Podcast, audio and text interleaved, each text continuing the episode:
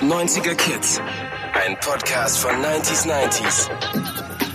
Here we go. Mit Olli P.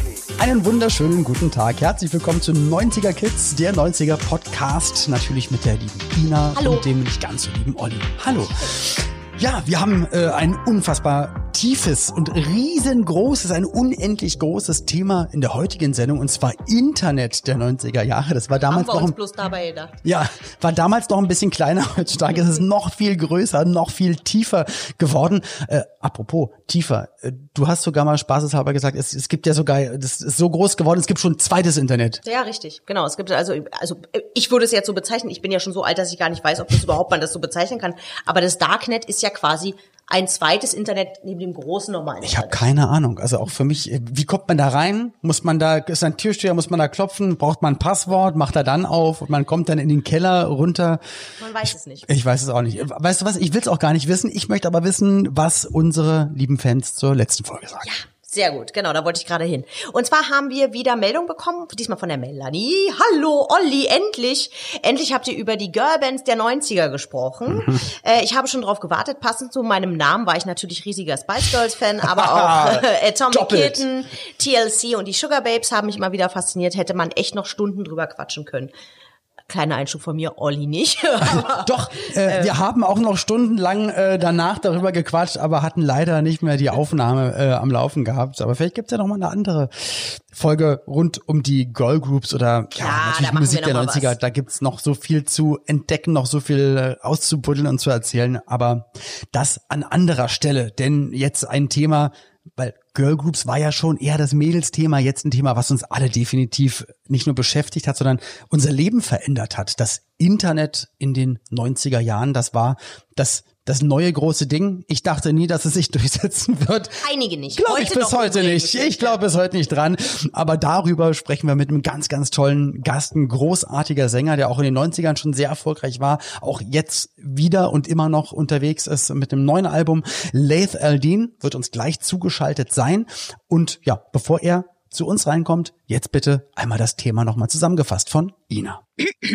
Na, lieber Olli, hast du dich auch mit deinem 56K-Modem in dieses neue Internet eingewählt und dich dann wie Boris Becker gefragt, ob du schon drin bist? Und du, lieber Lath, hast du gedacht, dass sich diese Sache mit dem World Wide Web gar nicht durchsetzen wird? Oder hast du schon stundenlang im AOL-Chat abgehangen? Das Internet der 90er war jung, naiv und unfassbar langsam. Wer hätte damals schon ahnen können, was aus diesem Wirrwarr aus blinkenden Homepages und langweiligen Ladebalken noch werden würde? Ja, herzlichen Glückwunsch erstmal für diesen Text. Also besser kann man es, glaube ich, gar nicht zusammenfassen. Internet in den 90ern. Und herzlich willkommen, Laith Aldin. Hallo, mein Lieber. Wie geht's dir? Hi, mein Lieber, mir geht's sehr gut. Ich habe, ich hab, äh, während, während ich zuhörte, habe ich einen unfassbaren Flashback bekommen. Oder? Einfach nochmal. Ja, ja, auf jeden Fall. Es war die perfekte Zusammenfassung von Internet in den 90ern, weil es war genau das. Der Werbespot damals von AOL, Boris Becker. Bin ich Großartig. drin? Ja. Bin ich schon, Drin. bin ich schon drin? Ja, Ja. bin ich schon drin. Okay. Wahnsinn. Genau der. Und haben wir die Möglichkeit, vielleicht technisch nachher nochmal das Geräusch eines Modems mal einzubinden? Ich bin ganz sicher, dass das vielleicht sogar Das wäre toll. Dann, dann hören wir jetzt noch mal das Geräusch, das damals ein Modem gemacht hat. Und für alle, die ein bisschen jünger sind, man musste. ja, Wir aber müssen es das, gar das das Das hat er gut gemacht. Das, so lange ist es ja noch nicht her.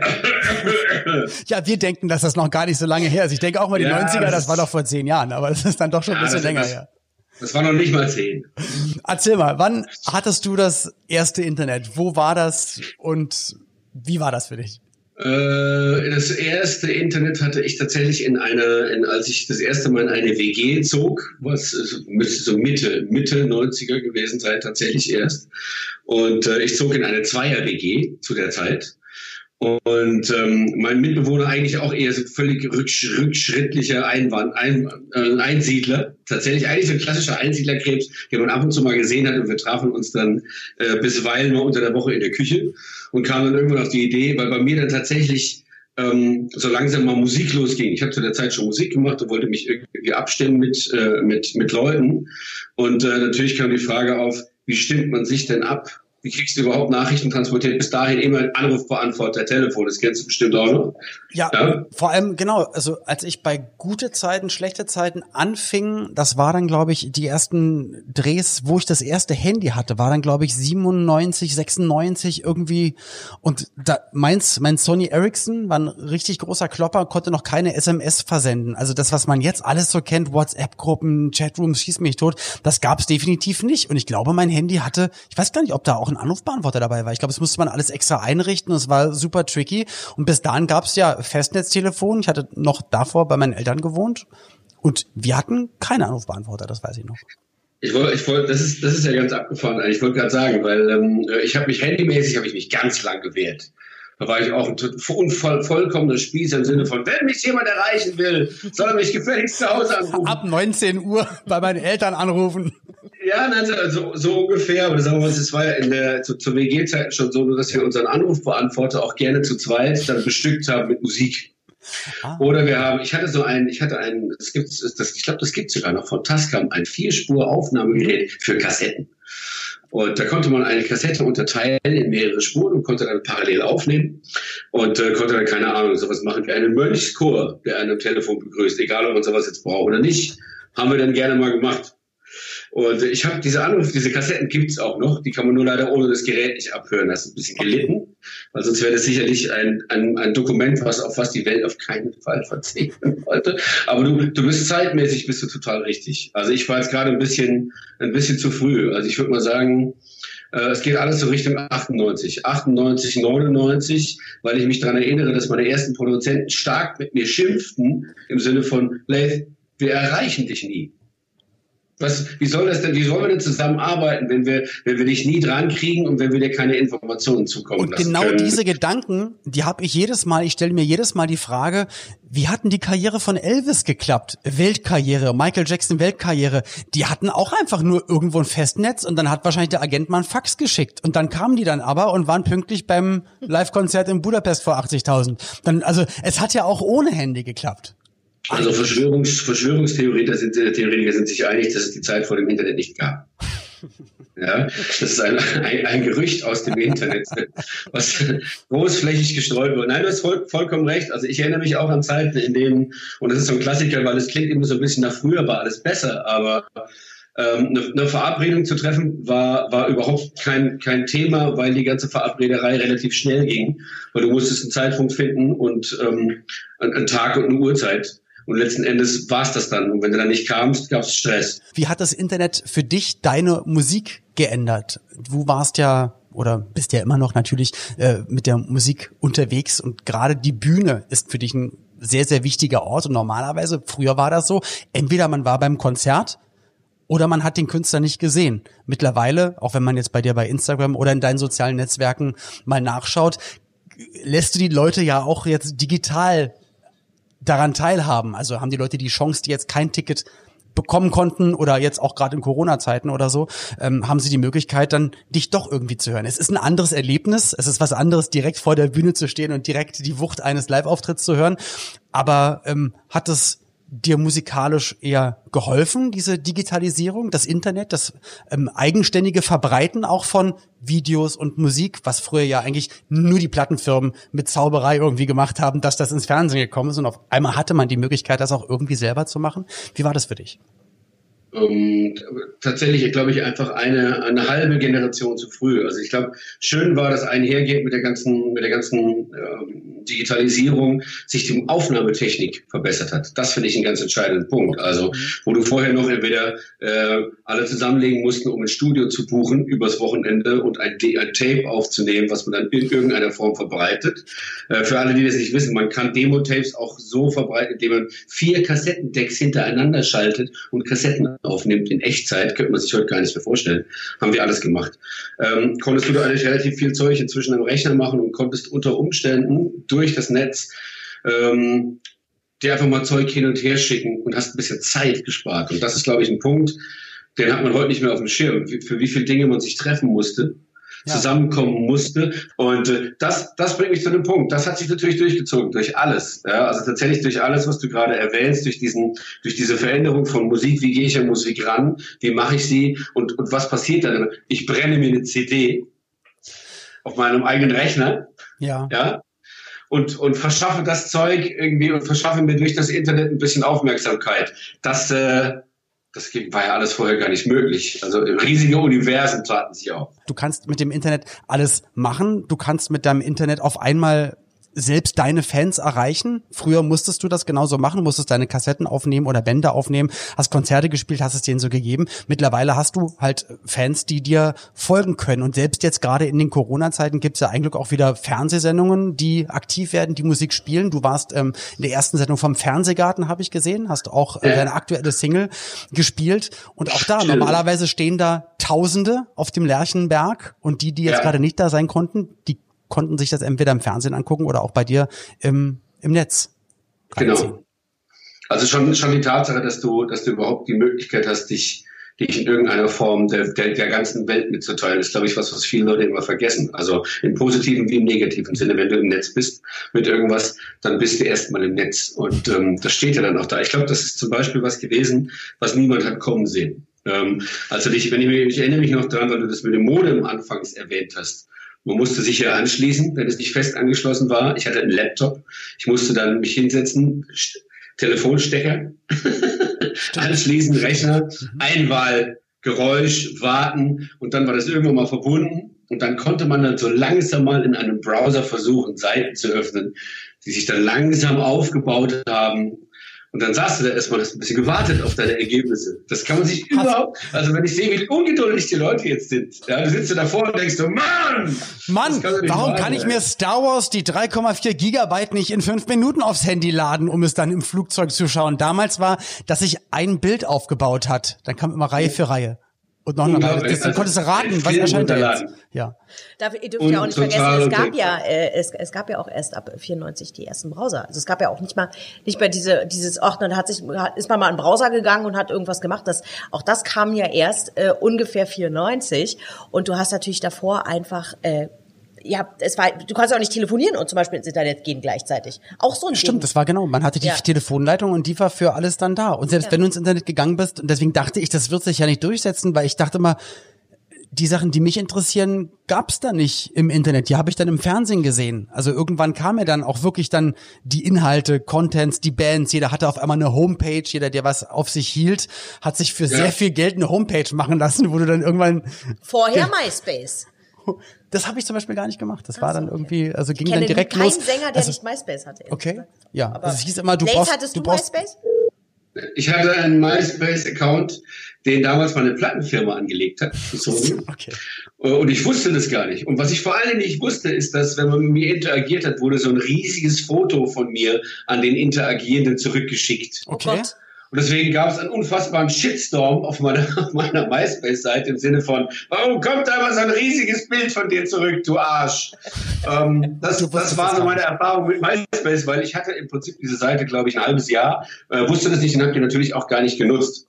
Fand es aber großartig. Also ich fand das ganze Medium, äh, ein, ein Musik, eine Musikplattform, einen Pool zu haben, wo du dich einbringen kannst und austauschen kannst und einfach auf die Schnelle mal eintauchen kannst und guckst, was machen die denn für Country in Brasilien? Okay. äh, fand ich, finde ich immer noch, also finde ich sozusagen äh, netzseitig gesehen immer noch großartig. Ähm, aber du hast gerade so schön erzählt oder so schön ausgeführt, dass das Internet damals was war, was man nebenher benutzt hat als Normalsterblicher. Ja, ja. Und ähm, also wir reden von Zeiten, wo es noch nicht mal ein Smartphone gab, sondern ein normales Handy. Du konntest telefonieren und hattest einfach keine Bildquelle und dann hast du dir im Prinzip tatsächlich vorgenommen, du guckst mal im Netz. Und das ist, glaube ich, ein ganz anderer Prozess als heutzutage, wo du so viel äh, klassischerweise googelst. Ja, ja, ja, natürlich. Also eigentlich vergeht ja kein Tag. Also auch jetzt, wenn man sich überlegt, egal was man wissen möchte, man tippt es einfach ins Handy ein und dann weiß man das. Früher hätte man wirklich erstmal alle abtelefoniert, alle gefragt, die man kennt. Und wenn man das nicht rausgefunden hätte, hättest du vielleicht wohl oder übel in die Bibliothek gehen müssen, um es nachzuschlagen. Oh in dem Was- Buch. Was für ein Was ist denn Aufwand. eine Bibliothek? ja, nee, aber was für ein Aufwand es war an Wissen oder an Informationen zu gelangen. Und jetzt natürlich auch wieder, du hast auch gesagt, gibt immer die, die Kehrseite. Natürlich dann, jetzt, jetzt hat man hier so ein, so ein Wunderding mit ganz vielen Informationen, wo man natürlich dann auch so verantwortungsbewusst mit den Sachen, die man selbst raussendet, umgehen muss, aber auch die Sachen, die man konsumiert und sich trotzdem immer wieder fragen muss, okay, irgendjemand hat das geschrieben, irgendjemand hat das reingestellt, stimmt das wirklich? Also trotzdem hinterfragen und das Ganze immer ein bisschen, ja, bisschen wach und aufmerksam zu beäugen, ist, glaube ich, ganz, ganz wichtig. Ja, ich würde an dieser Stelle mal ganz kurz eine Pause machen, denn Okay, wir Tobi. haben äh, wieder einen Überraschungsgast am Telefon. Tröt. Vorausgesetzt, es Ah, ah. funktioniert. Ähm, äh, technisch, wie wir uns das vorstellen. Wir sind, ich habe jetzt schon spitze Hände und bin aufgeregt. Ähm, genau, zur Erklärung noch einmal. Dieser Gast, den wir jetzt am Telefon haben, der wird uns natürlich am Anfang nicht seinen Namen verraten äh, und uns auch nicht das sagen. macht's immer so schwer. Das ist das Problem an dem Spiel. Und er wird uns auch nicht verraten, was er mit diesem Thema, das wir heute besprechen, nämlich Internet der 90er, äh, zu tun hatte, beziehungsweise zu tun hat. Ähm, ihr dürft das aber gerne erraten, indem ihr Ja oder Nein Fragen stellt Mhm. und unser Gast mit Ja oder Nein antwortet. Jetzt horchen wir aber erstmal, ob wir jemanden am Telefon haben. Hallo. Ja, hallo, ich bin einer, der am Telefon ist. Ja, okay, Ah, jetzt puh. hab ich kurz. Wir hatten gerade schon Angst, dass du jetzt was verrätst. Hallo, ich bin XY und mache übrigens das und das. Spiel vorbei. Okay. Gut, Ähm, dann würde ich jetzt sagen, fangen äh, Olli und Leith mal an zu erraten und dann unterhalten wir uns danach noch eine Runde. äh, lieber Lath, für dich die erste Frage. Komm, hau einen raus. Äh, Ist der Überraschungsgast am Telefon ein Kind der 90er Jahre? Nein, schon älter. Hast du das erste Emoji erfunden? Nein. Okay. Mist. Geh mal ein bisschen weiter in die Grundlagen oder geht mal in die Grundlagen. Und dann gibt es aber etwas, was in dieser Zeit des Internets, mal abgesehen von Social Media, was wir jetzt haben, Ja. ganz, ganz wichtig ist, gerade für die Arbeitswelt. Man hat sich früher Briefe geschrieben. Und was ist es jetzt? Ja, E-Mail, okay. okay, geht doch mal in die Richtung. Also, Lath, wir sollen in die Richtung E-Mail denken. Warst du der erste Mensch, der ein E-Mail-Dienstprogramm geschrieben hat? Nein, aber Aber, warte, in Deutschland. bedeutet, ich kriege jetzt gerade einen Zettel reingereicht, lieber Lath, dann hör auch mal zu. Das ist Herr Werner Zorn, Empfänger der ersten deutschen E-Mail-Nachricht und verhalf China zum Anschluss an die internationalen Rechnernetze. 84 war das. 84. Geil. 1984 ging bei Ihnen und bei Ihrem Team die erste deutsche E-Mail ein. Äh, wie, wie kam das dazu? Äh, es gab 1982 eine Initiative des Forschungsministeriums Deutschland in die Rechnernetze einzubringen. 82 war das. Und mit allem Vorlauf äh, wurde schließlich ein Projektvorschlag von mir angenommen, nämlich Deutschland an die internationalen Rechnernetze, sprich USA, anzuschließen. Und da ich der Einzige war, der das vorgeschlagen hatte, hatte ich auch das Glück, dass mein Projekt bewilligt wurde.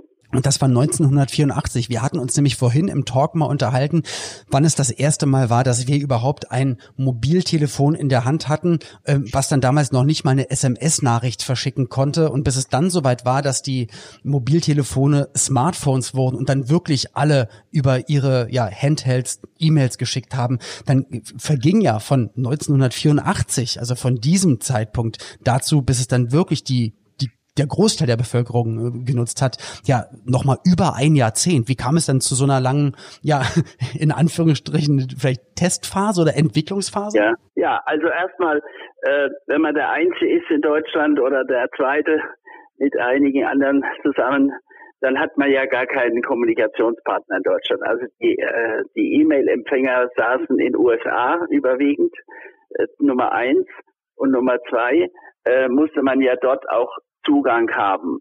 Und das war am Anfang nur möglich, wenn man sich über Remote-Dialog, also sprich mit Telefonverbindung nach USA einwählte und dort auch einen netten Menschen hatte, der einem dort einen E-Mail-Zugang eröffnete. Das war bevor wir äh, in Deutschland die E-Mail hatten. Und insofern war das äh, kompliziert und teuer und war nur wenigen äh, zu äh,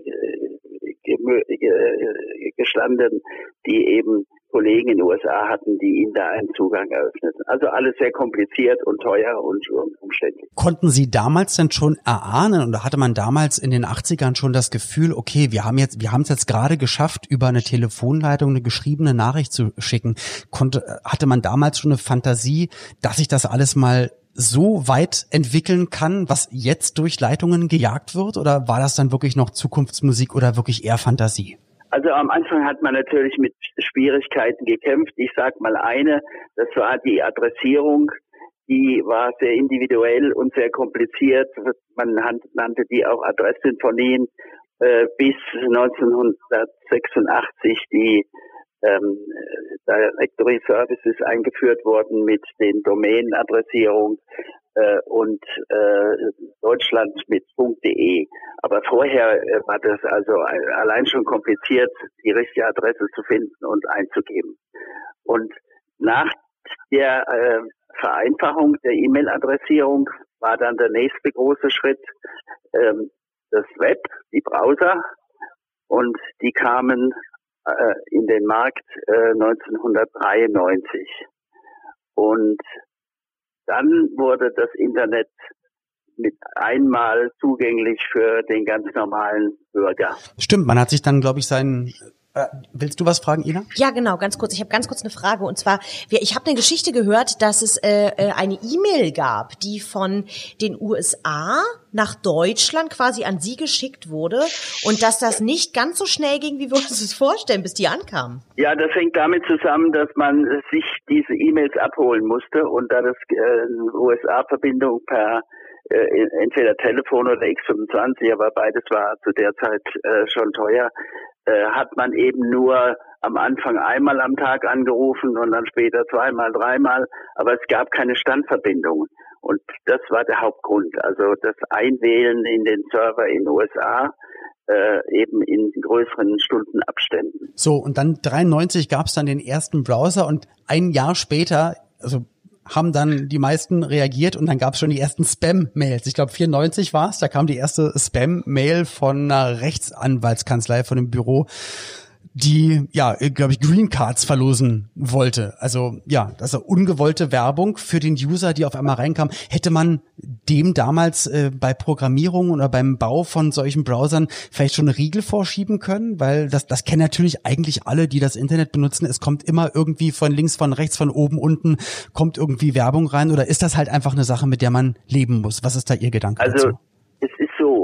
Äh, Hacker gab es schon zehn Jahre früher. Also Hacker waren genauso schnell auf der Matte wie die äh, Nutzer an ihren PCs. Und der Grund äh, ist, äh, dass die Architektur von Internet einerseits ein großer Vorteil war und auch letzten Endes äh, das äh, Geheimnis für ihren großen Erfolg, nämlich offen zu sein. Im Gegensatz zu anderen Lösungen, die es gab, und hatte aber gleichzeitig eben den Nachteil, dass äh, man beliebig äh, Mails in das Netz schicken konnte, äh, und zwar im Rahmen seiner seines Abonnements, das man hatte. Also man hat einen festen Preis gehabt und wenn man einmal äh, den Netzzugang zum Internet hatte, konnte man im Prinzip beliebig viele äh, Volumina da reinpumpen und die Leute überziehen mit Spam. Dazu äh, gab es eine Verhaltensvorschrift, die hieß AUP, Acceptable Use Policy, wie man sich äh, gefälligst zu verhalten habe. Und die gab es schon ganz am Anfang, 94, 95 und war also eine Wohlverhaltensregel. Aber es ist klar, dass das nur funktioniert äh, unter gutwilligen Nutzern und je mehr äh, und je mehr das Internet wuchs, umso mehr kamen natürlich auch andere rein und haben sich über diese Acceptable Use Policy nicht mehr geschert. Was dann immer schade ist, genau, wenn es so eine Wohlverhaltens, ähm, so, so ein Abkommen ist, was dann aber nicht bindend ist oder nicht dann äh, ein Gesetz ist oder was, was man wirklich Weil die nicht technisch muss. kontrolliert werden kann. Ja, das ist schade. Noch als abschließende Frage. Ähm, es ist mit einer E-Mail alles losgegangen Und mittlerweile hat man dann ja andere Programme, unter anderem jetzt WhatsApp, wo man gemerkt hat, hey, ich möchte nicht nur einen Text schicken, ich möchte am liebsten auch noch ein Bild schicken oder noch ein Video oder noch irgendwas Lustiges und das dann auch relativ schnell in einem, ja, in, in einem, in einer kleinen App irgendwie verschicken. Wird das die E-Mail irgendwann komplett verdrängen oder wird, oder was, wie, wo sehen Sie die Zukunft der E-Mail oder wird das auf eine andere Art und Weise sowieso immer weiter bestehen? Also äh, ich selber bin treuer E-Mail-Nutzer, äh, habe auch ein Handy und kein Smartphone und zwar auch aus Sicherheitsgründen, um nicht äh, abgesaugt zu werden von irgendwo. Und äh, insofern äh, bin ich von der Seite her äh, sehr altmodisch und komme damit auch äh, völlig zurecht mit dem, was ich machen will. Äh, hinter WhatsApp ist natürlich der große Trend von PCs hin zu Mobility und die meisten Nutzer im Internet sind ja solche mit, mit äh, mobilen Geräten und äh, haben dabei natürlich auch das Bedürfnis, alle Services darauf zu vereinigen. Und äh, ein zweiter Effekt, der damit verbunden ist, ist die Gruppenkommunikation. Und das ist natürlich für viele, die sich im Netz gerne präsentieren wollen, äh, ein Mittel, das sie nutzen.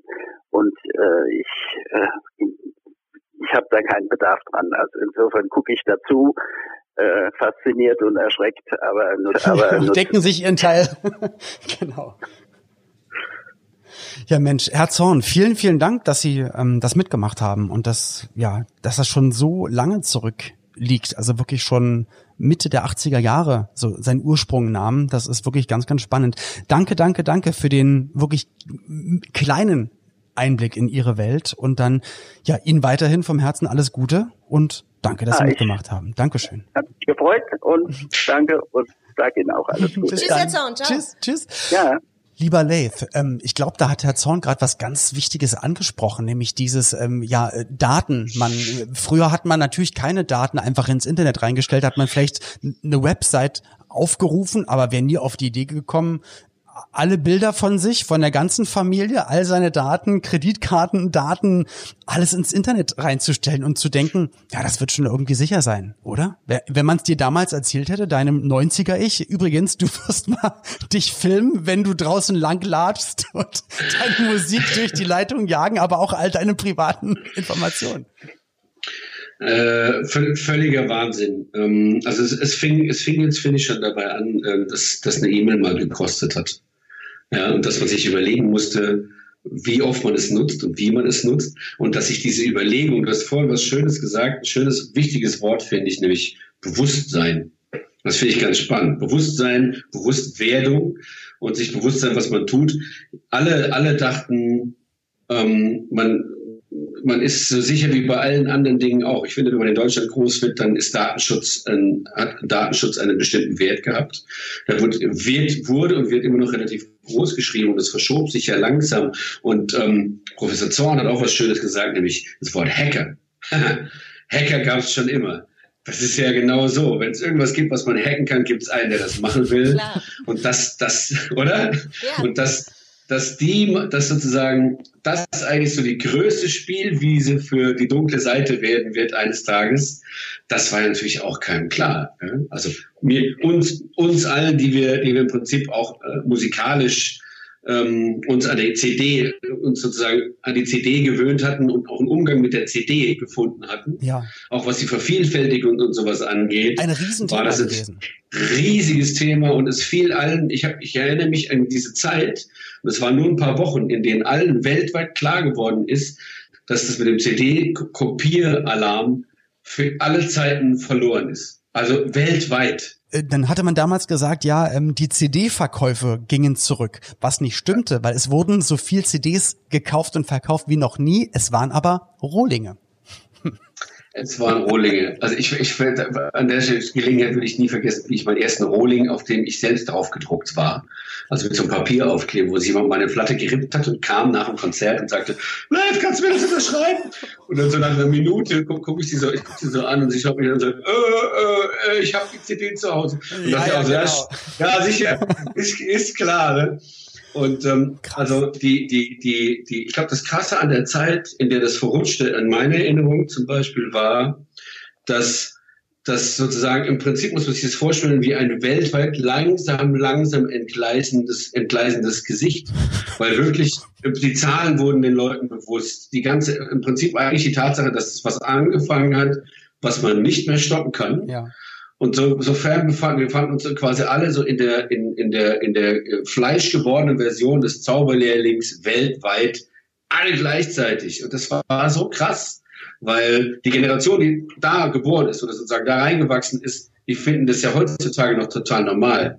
Das finde ich schon ganz abgefahren, dass das da stattfand. Aber was du gerade gesagt hast, also das ist, glaube ich, besser kann man es gar nicht sagen, ein, ein weltweit langsam entgleisendes Gesicht. Plattenindustrie, alle so, was? Ja, so. Eine Sekunde, Ina, ganz kurz. Ja, ich wollte euch nur ganz kurz erzählen, es gibt eine, ähm, äh, wir haben so ein bisschen recherchiert und es gab natürlich auch in der Bravo Mhm. einen Artikel, der da hieß online gehen. Und da wurde einem äh, quasi das Surfen im Internet erklärt. Mhm. Und ich möchte nur ganz kurz mal die Überschrift vorlesen, weil die echt der absolute Knüller ist. Ähm, online sein. Oft hört man, wie toll das ist, aber jeder verspricht sich etwas anderes vom Internet. Acht Online-Freaks sprechen mit Screenfun über ihre Erfahrungen. Und das ist wirklich, man kann es sich nicht vorstellen. Man kommt sich vor, als wenn man wirklich ein ganz alt, staubaltes Buch liest. Also wer die Möglichkeit hat, diesen Artikel, den kann man sich online abrufen, sich das unbedingt mal angucken. Die Bravo erklärt online gehen. Man fühlt sich sehr alt, wenn man ihn liest. Und wenn man jetzt mal überlegt, also damals, man musste allen sagen, so jetzt nicht mehr telefonieren, ich gehe jetzt mal ins Internet. Ich Genau. rufe jetzt mal eine Seite auf, um Genau. vielleicht ein Bild zu checken oder einen Artikel zu checken oder was auch immer zu machen. Äh, wenn man jetzt mal auf sein Handy geht, hast du deins auch gerade da? Ich glaube, man kann, man, man könnte gucken, ich weiß gar nicht, wo das ist, ähm, wo dann, wo steht, was man für eine Bildschirmzeit hat. Ah, hier, Bildschirmzeit. Oh. Also meine Bildschirmzeit ist diese Woche 60 Prozent weniger als die der letzten Woche. Weil du geschlafen hast. Nee, einfach wieder mehr unterwegs gewesen Ja. und ähm, im Garten gearbeitet. Und da musste ich halt wirklich arbeiten und konnte nicht aufs Handy gucken. Und ich war jetzt nur bei drei Stunden. Was sehr wenig ist. Ich glaube, die Also Bildschirmzeit heißt, ist sonst sind es normalerweise eher über acht Ja. Stunden am Tag. Wie sieht's bei dir aus?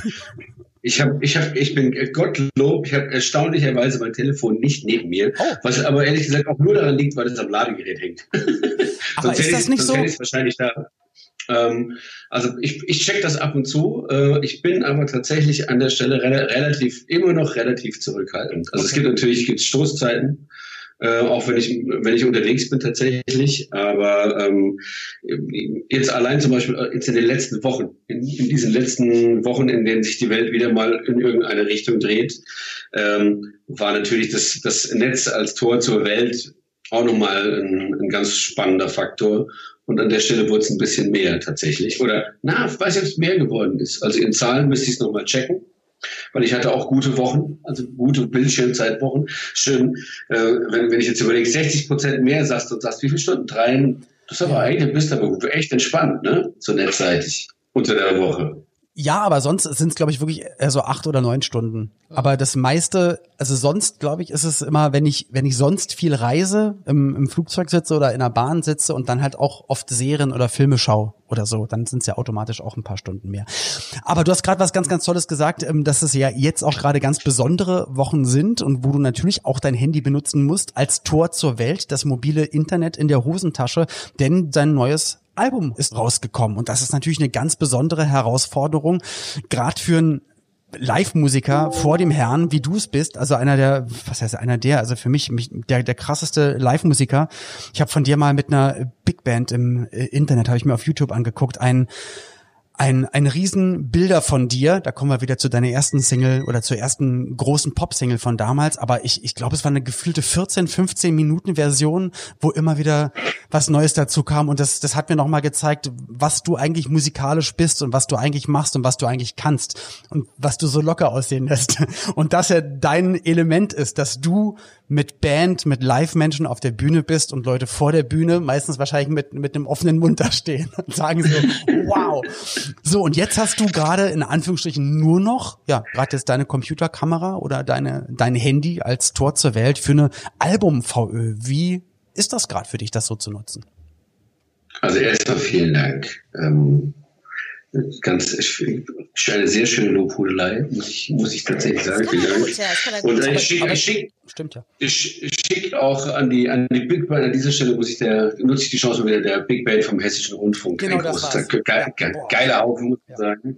Ja, jeder, der die Gelegenheit hat, mit einer Big Band zu spielen, muss das mal machen, weil es ist einfach ein unfassbares Energiepaket, was da kommt. Und ähm, das ist eine spannende Frage, wenn man dieses Energiepaket nicht hat hinter sich, ähm, sondern du hast äh, unter Umständen sitzt in deinem Wohnzimmer äh, oder sonst irgendwo und überlegst dir, oh komm, ich gehe jetzt mal live und wir schauen mal, wer so kommt, was so passiert und man macht an und es blubbert dann so vor sich hin und wir kennen alle diese Optik mit Herzchen und Dingelchen, die so rausblubbern und dann kommen so die ersten Kommentare, winken, Hallöchen aus Erlangen.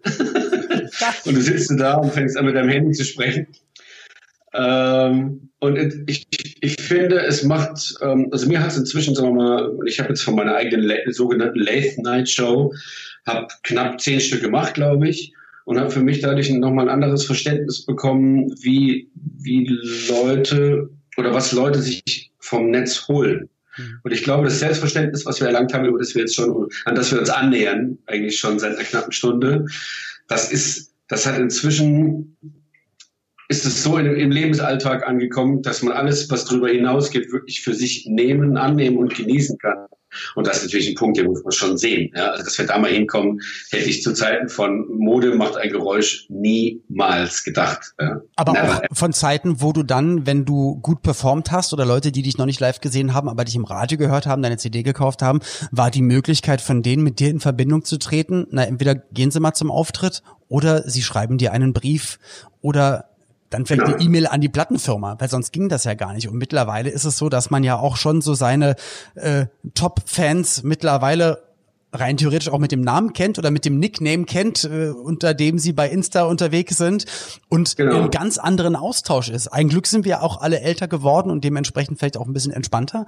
Aber äh, diesen Austausch mit Fans, den gab es in dieser Form natürlich damals gar nicht, ohne das Internet den gab es überhaupt nicht. Also jetzt auch nicht die Tatsache, dass du zu jeder Tages- und Nachtzeit in der Theorie mit jemandem sprechen kannst. Auch. Also dass du jetzt sagen würdest, komm, wir machen mal ein Live-Gespräch. Und zack, und da sind sie. Und die freuen sich, genau, geil, der ja. geht wieder live, ich stelle ihm eine Frage. Und für die ist es, oder, oder für viele, ich will jetzt gar nicht sagen die, aber für die Menschen, die einen dann mögen, sind diese Momente dann mit dir in Verbindung zu treten, höchstwahrscheinlich oder möglicherweise dann ein ganz besonderer Moment, den sie ohne das Internet gar nicht gehabt hätten. Okay, und es, und es, wird sich ja hoffentlich alles insofern weiter drehen, als dass dann auch wieder die Möglichkeit da ist, mit den Leuten in Verbindung zu treten.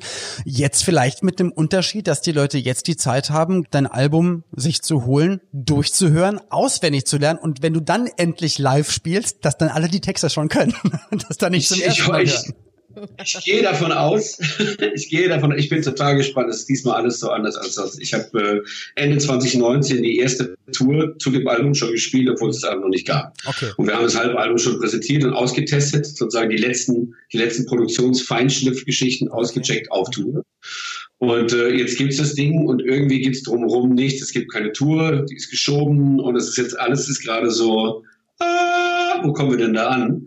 Und ähm, das ist der, somit der spannendste Punkt, weil so viele Leute sich in, im Zuge dessen überlegt haben, weil wir vorhin von Bewusstwerdung sprachen, machen wir es oder machen wir es nicht? Also wie wird's denn? Was passiert denn, wenn wir das Album veröffentlichen? Hm. Ähm, reicht es, wenn im Netz, ja, wenn das und das und das im Netz stattfindet und du das und das praktisch und im echten Leben gar nicht machen kannst. Normal in Lagen gehen und so weiter. Die Überlegungen zogen sich durch die ganzen Wochen. Und jetzt bin ich total gespannt, wie sich entwickelt. Du warst ja ähm, am Muttertag, glaube ich sogar, warst du im Fernsehgarten zu Gast. Ich habe auch gesehen, dass du auch ähm, für einen Privatsender auch noch eine, eine schöne Promo laufen hast mit der mit der mit einem Song und zwar ja. mit es war du bist es wert, richtig? Ja. Genau. genau. Also das heißt, die Leute kriegen es sowohl dort mit als auch im Internet und ich ich hoffe, dass sie es nicht nur zu schätzen wissen, sondern auch ja dich dann jetzt auch in der Form unterstützen und spätestens dann, wenn sich hoffentlich ab September auch die Veranstaltungswelt wieder ein bisschen weiter dreht, dass ihr dann auch wieder gemeinsame Momente erleben könnt. Also auf der einen Seite natürlich das Internet hilft uns auch gerade ganz, ganz doll, gerade in dieser komischen Zeit. Wir konnten das ja. des, deshalb jetzt auch gerade nur so durchziehen. Und es hat mich wirklich sehr, sehr gefreut, mit dir eine kleine Zeitreise zu machen, auch ein bisschen ernster zu reden. Und ja, vom ganzen Herzen einfach nur ganz, ganz viel Erfolg und vor allem ganz viel Gesundheit. Das ist äh, ganz, ganz großartig. Das äh, wünsche ich zurück. Ähm, es war ein tolles Eintauchen, auch in einen großen Teil meiner Vergangenheit. Und jetzt, weil wir bei den 90er sind, eine letzte Sache kommt mit den 90er Jahre Fernsehserie, die kommt nämlich das Modell und der Schnüffler. Kennst du das noch? Modell und der Schnüffler. Also das war, die, das war Ja, die, die, erste, die erste Serie von Bruce Willis. Willis, ja, richtig. Stimmt. Und, und da, hatte, da hatte der noch Haare. Und ihr seht euch aber jetzt aktuell so ähnlich, mein Freund. Sowohl damals als auch heute. Danke. Das ist echt eine schöne, schöne Road. Da geht mitgelacht. Ich finde das, das super los? Ende. Komm, nein, ich nicht. Also- ich, stopp. Halt, halt, halt. Also, Ich habe Ihr Ackelkontakt leider Ja, nicht verstanden. Ah, jetzt hör doch auf. Es, es könnte nicht so viel schlimmer sein. Ich nehme es jetzt mal als Willis, Kompliment. ja, Ich sehe mich Bruce, eher Bruce als Willis, okay. Bruce Willis äh, kann, kann man sich jederzeit angucken. Immer noch ein sehr attraktiver Mann. Also von daher ähm, Das ist ich, lasse ich jetzt einfach mal so stehen. Da mache ich dir halt keine Doch, Komplimente. nein, danke schön. Nein, nein, Dank. ist okay. Ist okay. Nein, Meine Damen und Herren, das, das war ja mit einem fragwürdigen Kompliment. Nate Aldin, Dankeschön. Bruce Willis. Es ist Bruce Willis, verdammt. Danke, Lace. Toller Gast, besser gesagt tolle Gäste. Danke, liebe Ja. Ina. Äh, Einfach mal jemanden rangeschafft, der die erste E-Mail gesendet und äh, besser gesagt empfangen hat äh, in Deutschland. ist auch wirklich verrückt. Also ich fand auch, was der erzählt hat, irgendwie verrückt. Also ich meine ganz ehrlich, wir, wir machen das alles so nebenbei heute und es ist so selbstverständlich. Dabei gab es das einfach auch mal eine Zeit lang nicht. Und das Ja, und es musste noch. programmiert werden. Also was da für ein Wissen und was für da auch, auch eine Voraussicht da gewesen sein muss, dass man wusste, okay, das gibt's nicht, aber ich glaube, wenn ich hier was programmiere und der da drüben auf eine Taste drückt, dann müsste was ankommen. dann klappt es auf einmal und dann sitzt einer in Amerika und einer in Deutschland. Ja, ich bin drin. Ich bin drin. Ich glaube ja auch, dass der Herr Zorn äh, relativ lange auch durch die Gegend gelaufen ist und allen Frauen immer erzählt hat, gesagt hat, hallo, ich bin der, der die erste E-Mail bekommen hat. Hallo. Das weiß ich nicht. Ja, ich war der Erste, der die Aubergine als äh, Sex-Emoji verschickt hat. Das behaupte ich von mir übrigens auch. Okay, also, bei mir stimmt's schon mal nicht. Ich habe noch nie eine Aubergine verschickt. So, bevor wir uns jetzt hier weiter verstricken in, ähm, in sexuellen Sachen, ähm, in der nächsten Sendung sprechen wir mit einer Dame, die das aber sehr, sehr gerne macht. Sich nicht verstricken, aber auch über, ja, offenherzig über, über Sex, über Sexualität zu sprechen. Und zwar die liebe Ines Anjoli ist unser Podcast-Gast. Und wir reden über Porno, Zeitschriften, Zeitschriften in richtig. den 90er Jahren. Ja, Okay. da ähm, äh, freue ich mich sehr drauf. Da gibt's natürlich jede Menge. Da gab's nur eine. Äh, Tatsächlich ist, wird da wahrscheinlich eine sehr präsent sein, aber äh, es gab natürlich viel mehr. Wir haben wieder schön recherchiert. Wir haben natürlich auch wieder einen tollen Experten und Oh. ähm, freuen uns da sehr drauf. Ja, bin sehr gespannt, wer es in der nächsten Folge sein wird. Ähm, alles zu dieser Folge, was ihr loszuwerden habt, das könnt ihr sehr, sehr gerne tun in unserer App. Einfach dort unter Kommentare Nachricht schicken und dann lesen wir das erstens Vielleicht ja uns. auch mal eine Sprachnachricht, damit Sprach- wir auch wissen, dass es echt ist. Ey, super gerne. Wenn ihr Bock habt, einfach eine, eine WhatsApp, eine Sprachnachricht, Audio-Memo, haut alles rüber, was ihr habt und wir reagieren dann da drauf. Und ja, dann nächstes Mal Zeitschriften der 90er mit der Ines Agnoli als Podcast-Gast und mit der Ina und dem Olli und natürlich mit euch. Denn ja, nur so geht das Ganze hier. Also, bis dann. Alles Gute. Tschüss. 90er Kids. Ein Podcast von 90s 90s. Der Radiowelt für alle Musikstyles der 90er. In der App und im Web. 90s90s.de